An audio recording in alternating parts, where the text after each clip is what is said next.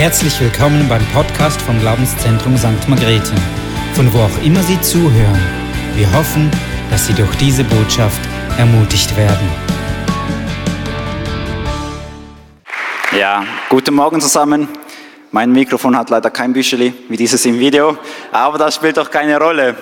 Ja, meine Aufgabe ist es jetzt heute, diese Aussagen klarzustellen oder zu bestätigen. Wir schauen mal, was Sie erzählt haben.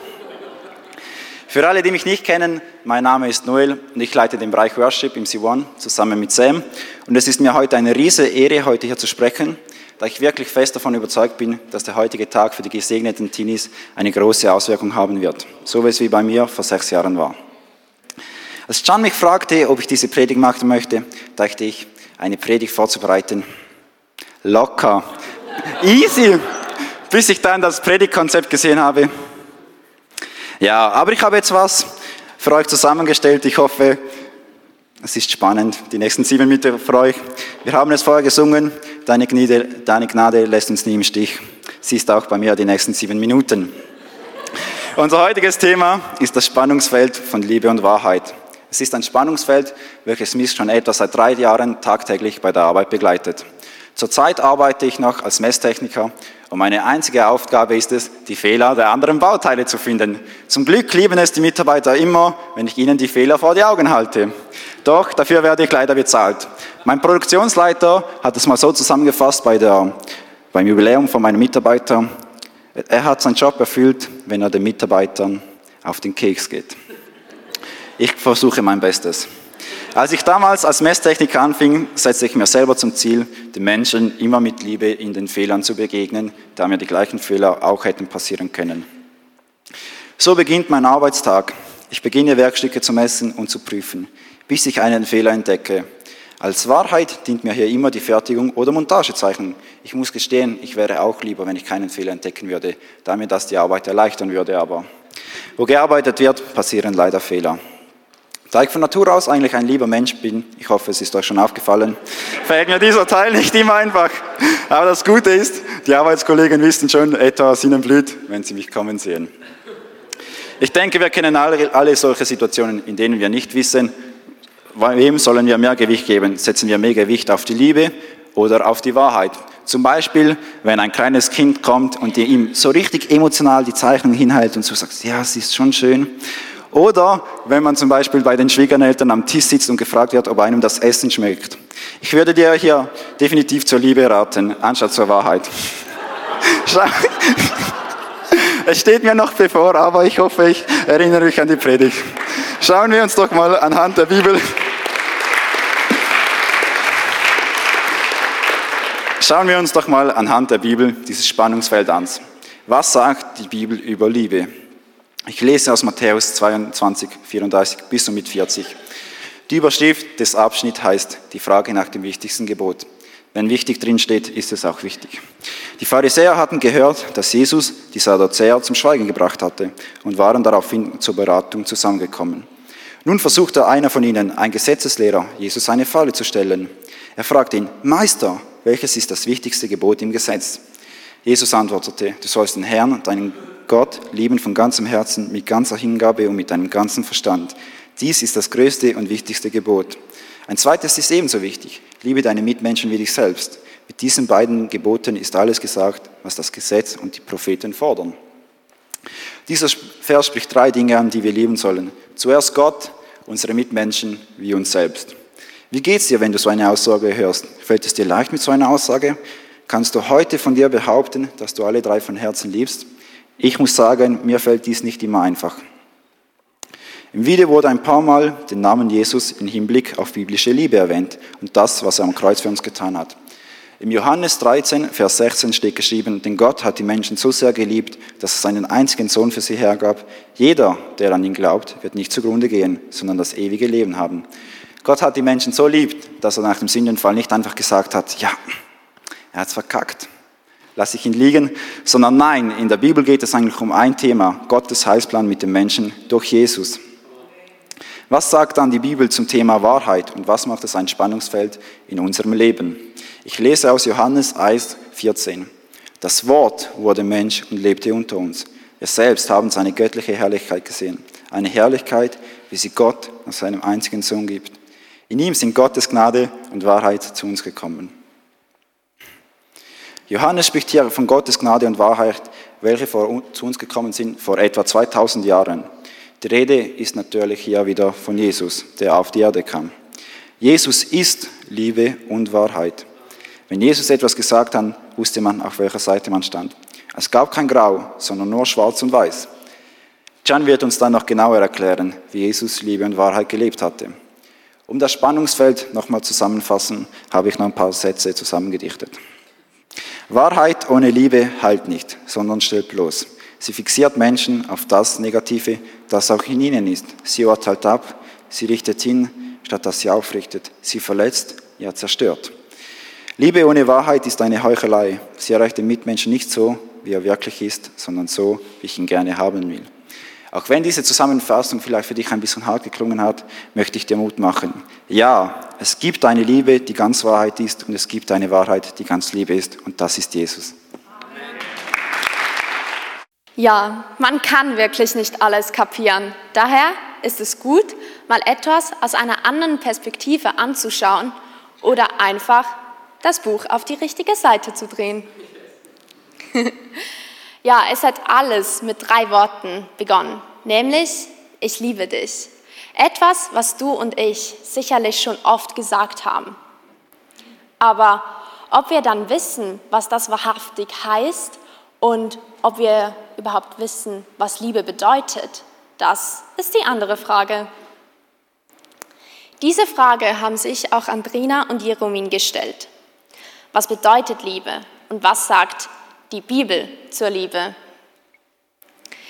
In der heutigen Gesellschaft wird die Liebe oftmals nur auf Gefühle reduziert. Und genau dort finden wir den Unterschied zwischen der gesellschaftlichen Liebe und der göttlichen Liebe. Der Liebe, mit welcher Gott uns liebt. Es geht in erster Linie nicht um Gefühle, sondern um Taten, um etwas Sichtbares. Etwas Sichtbares sowie die Kreuzigung Jesu. Der größte Liebesbeweis, den du und ich erhalten konnten. Egal, ob du Jesus bereits kennst oder ob du eine Beziehung mit ihm lebst, ob du heute zum ersten Mal von diesem Jesus hörst, dieses Geschenk der Liebe, der Gnade, das besteht noch heute und wir dürfen es nur noch annehmen.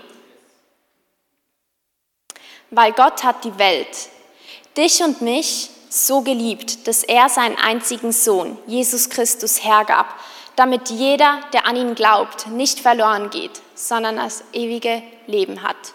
Johannes 3:16. Und das ist ein Paradebeispiel für die biblische Liebe. Gott sah, dass du und ich ohne ihn verloren sind und hat uns seine Liebe sichtbar gemacht, indem er seinen geliebten Sohn hergab damit wir, die an ihn glauben, gerettet werden. Und das, meine Lieben, das ist die Liebe. Ja, es steht sogar, würden wir Gott so lieben, wie er uns liebt, mit dieser sichtbaren Liebe, so würden wir alle Gebote einhalten. Wenn wir das verstehen, so können wir auch Römer 13.10 besser verstehen. Denn wer seine Mitmenschen liebt, tut ihm nichts Böses. Und so können wir durch die Liebe das ganze Gesetz erfüllen. Wenn wir dazu nun noch Vers 9 anschauen, diesen habe ich jetzt nicht auf der Präsentation, aber dort steht, dass alle Gebote in, diesen Worten zusammengefasst werden können, nämlich liebe deinen Nächsten wie dich selbst. Würden wir also unsere Mitmenschen so lieben, wie Gott dich und mich liebt, dann würde dies sichtbar werden durch Taten des Nicht-Sündigens. Wenn wir eben unsere Mitmenschen so lieben würden, wie Gott uns liebt. Ist euch eigentlich aufgefallen, dass wir, wenn wir im Zusammenhang zur biblischen Liebe auch von Wahrheit gesprochen haben? Achtet mal darauf, denn Liebe ohne Wahrheit ist eben nicht wirklich Liebe. Und hier merken wir, dass Liebe und Wahrheit sehr eng miteinander verbunden sind. Ja, ich würde sogar behaupten, Liebe und Wahrheit gibt es nur im Doppelpack. Aber was sagt eigentlich die Bibel zur Wahrheit? Wenn die Bibel über Wahrheit schreibt, dann meint sie zwei Dinge. Einerseits Wahrheit im Sinn von keine Lüge und Wahrheit als Eigenschaft wie treu, wahrhaftig oder zuverlässig. In den letzten Jahren durfte ich hier eine Freundin sehr schätzen und lieben lernen. Julia, für diejenigen, welche sie kennen. Und ich habe ihr öfters gesagt, dass sie immer zu mir kommen kann, wenn sie etwas braucht und dass ich immer für sie da bin. Aber wenn ich zu 100% ehrlich bin, dann konnte ich nie so für sie da sein, wie ich es wollte. Und wenn ich noch ehrlicher bin, dann werde ich es auch nie zu 100% schaffen. Denn ich bin Mensch und ich kann nicht zu 100% zuverlässig sein. Aber wisst ihr, was schön ist? Wisst ihr, wer zuverlässig ist? Wer das zusagt, was er hält? Jesus, die Wahrheit in Person, so wie es im Johannes 14,6 steht. Und wisst ihr, wer auch noch genial ist? Der Heilige Geist. Denn er lebt in uns und hilft uns, die anderen so zu lieben, wie Gott sie liebt. Er ist derjenige, welcher uns näher zu Jesus führt und uns so zeigt, was wahr ist.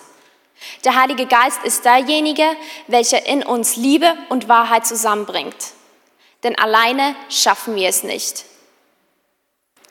Und all das, was wir eben nicht schaffen, da können wir sicher sein, wird durch Jesus vor den Augen des Vaters vollkommen gemacht und uns wird vergeben. Lasst uns also nicht lieben mit Worten, sondern mit Taten und der Wahrheit, so wie es im 1. Johannes 3.18 steht.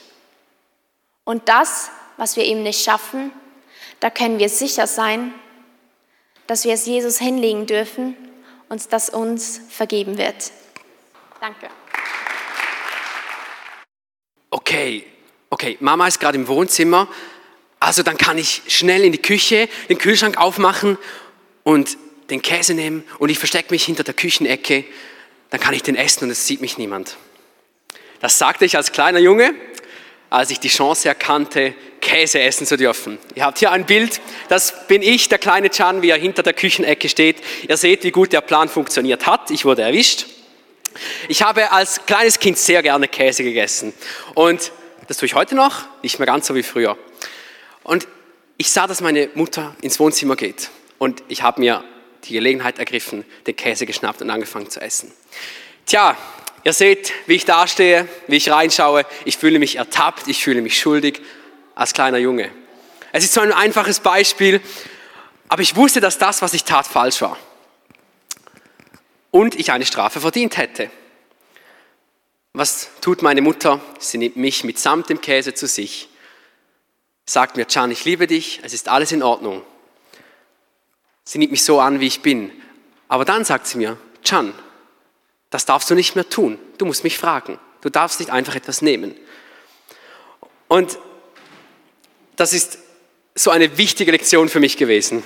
Ich habe gelernt, dass ich eine Strafe verdient hätte, aber ich Vergebung und Liebe bekomme. Aber mit dieser Liebe und mit dieser Vergebung kommt auch eine Umkehr. Und das hat mir meine Mutter in diesem Moment beigebracht. Wir kann, kennen das doch alle. Wir tun Dinge, die falsch sind. Wir wissen, dass uns eine Strafe erwartet oder wir sie verdient hätten. Und trotzdem hoffen wir auf die Gnade unseres Gegenübers. Wir alle kommen in Streitsituationen zu Hause. Wir alle sagen manchmal unschöne Dinge. Wir alle haben vielleicht schon mal etwas gestohlen. Wir sind neidisch aufeinander. Wir verletzen einander. Vielleicht betrinken wir uns, vielleicht konsumieren wir Pornografie, vielleicht sind wir gewalttätig. Wir wissen, dass diese Dinge falsch sind und wir wissen, dass sie eine Strafe verdient hätten, dass wir uns dafür rechtfertigen müssen. Wir wissen, dass wir eine Strafe dafür verdienen und dennoch hoffen wir auf die Barmherzigkeit von anderen. Viel mehr als das, wir sind auf die Gnade von anderen angewiesen. Was sagt Gott dazu? Die Bibel zeigt uns, wie Liebe und Wahrheit zusammenspielen. Und ich habe euch einen Satz mitgebracht, Jesus vergibt dir und er zeigt dir den richtigen Weg. Das ist meine Message von heute Morgen. Und wir haben vorhin die Geschichte gesehen, die Aaron, Jerem und Andrina gespielt haben. Ich habe euch die Bibelstelle eingeblendet. Die Pharisäer bringen eine Frau zu Jesus, die Ehebruch begangen hat. Und sie sagen ihm, sie hat Ehebruch begangen. Nach dem Gesetz muss sie gesteinigt werden. Und wir haben es ge gehört, Jesus sagt den Menschen, derjenige, der noch nie gesündigt hat, soll den ersten Stein werfen. Alle verschwinden, nur noch Jesus und die Frau sind da. Und Jesus sagt ihr, dann verurteile ich dich auch nicht. Das ist die Szenerie. Er sagte dann aber noch, geh und sündige nicht mehr. Zuerst einmal finde ich es interessant, dass sie nur die Frau erwischt haben. Wo der Mann hingekommen ist, weiß anscheinend niemand. Wir lassen das jetzt aber einfach mal so stehen. Und die Gelehrten versuchen, Jesus hier in eine Falle zu treiben. Denn verurteilt Jesus die Frau nicht und bricht das Gesetz, haben sie ein Problem mit Gott. Denn es ist das Wort Gottes. Wenn er sie aber verurteilt und die Strafe über ihr ausspricht, hat er ein Problem mit der römischen Justiz. Denn sie waren verantwortlich für Strafen. Er ist also richtig in der Zwickmühle. Was macht Jesus nun? Jesus spricht sich zuerst für das Gesetz aus. Ja, sie ist schuldig. Und derjenige, der noch nie gesündigt hat, soll den ersten Stein werfen. Aber diese Bedingung erfüllt niemand. Es ist nur einer, der sie erfüllt, und das ist Jesus selbst. Darum ist Jesus da. Und was macht Jesus dann?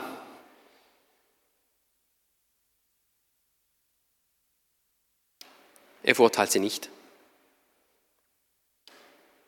obwohl er das Recht dazu gehabt hätte. Jesus hat nämlich bezahlt.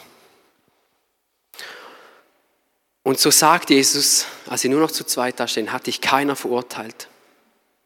Welche Würde gibt Jesus dieser Frau in diesem schambeladenen Moment?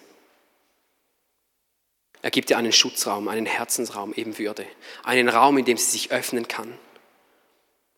Eine verurteilungsfreie Zone. Und Jesus sagt, ich verurteile dich auch nicht.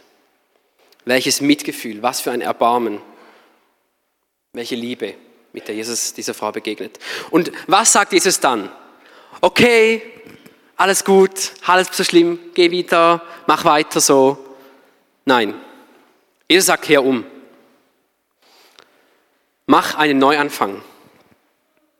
Fang neu an, kehre um. Ist es nicht eben auch Liebe oder Fürsorge, für diese Frau aufgrund der Wahrheit, der Torah, dem Gesetz. Was ist denn die Torah? Was ist das Gesetz? Oder was will das Gesetz? Das Gesetz will, dass du ein gelingendes Leben hast in Freiheit mit möglichst wenig Verletzung und Schmerz. Die Torah will, dass du so leben kannst, wie Gott es möchte. Und Jesus zeigt es so gut auf, wie Liebe und Wahrheit zusammenspielen. Und gehen wir noch einmal auf das Beispiel ein, das ich am Anfang gebracht habe. Ich war schuldig. Es ist so ein einfaches Beispiel. Ich war schuldig. Ich habe nicht gefragt. Ich habe einfach genommen, obwohl ich nicht durfte. Meine Mutter hat es mir, ausdrücklich verboten. Und man sieht, wie ich nach unten schaue und mich schäme als kleiner Junge. Aber meine Mutter vergibt mir in diesem Moment. Sie schafft diese verurteilungsfreie Zone und sagt mir dann aber, dass ich das nicht mehr tun darf. Ich musste umkehren und neu anfangen. Warum kann mir meine Mutter sagen, was ich tun darf und was nicht? Weil meine Mutter genau weiß, was gut für mein Leben ist und was nicht. Wenn meine Mutter das schon weiß, wie viel mehr weiß Gott, was gut und richtig für dein Leben ist? Jesus vergibt dir. Immer und immer wieder. Er hat dir alles vergeben. Aber Jesus fordert dich dazu auf, umzukehren und dein Leben so zu leben, dass es ihm gefällt.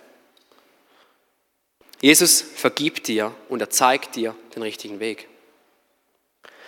Und oft schwanken wir in dieser Spannung eben hin und her. Manchmal sind wir zu stark auf der Liebe, manchmal sind wir zu stark auf der Wahrheit positioniert. Und wie können sich Wahrheit und Liebe in deinem Leben auswirken? Wie kannst du konkret mit der Liebe und der Wahrheit von Jesus leben? Vielleicht hast du Liebe, hast du die Liebe und die Wahrheit von Jesus noch nie erlebt in deinem Leben. Dann lade ich dich ein. Sag ihm hier und jetzt, heute Morgen, dass du seine Liebe und seine Wahrheit erleben möchtest, dass er sie dir zeigt. Er ist hier. Er kann jetzt zu dir sprechen. Sag ihm, du möchtest seine Liebe und Wahrheit erleben. Der zweite Punkt, nimm die Vergebung von Jesus an. Komm vor Jesus. Sag ihm, was dich bedrückt. Deine Pornografiesucht, dein Alkoholkonsum, dein Neid, dein Zorn. Was es ist, komm jetzt vor Jesus und sag ihm, was dich bedrückt. Nimm seine Vergebung für deine Schuld in Anspruch. Er hat für deine Schuld bezahlt. Und mein letzter Punkt, kehre um.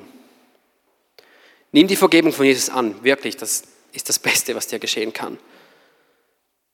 Aber lebe dein Leben nicht einfach so weiter, wie du es vorhin getan hast.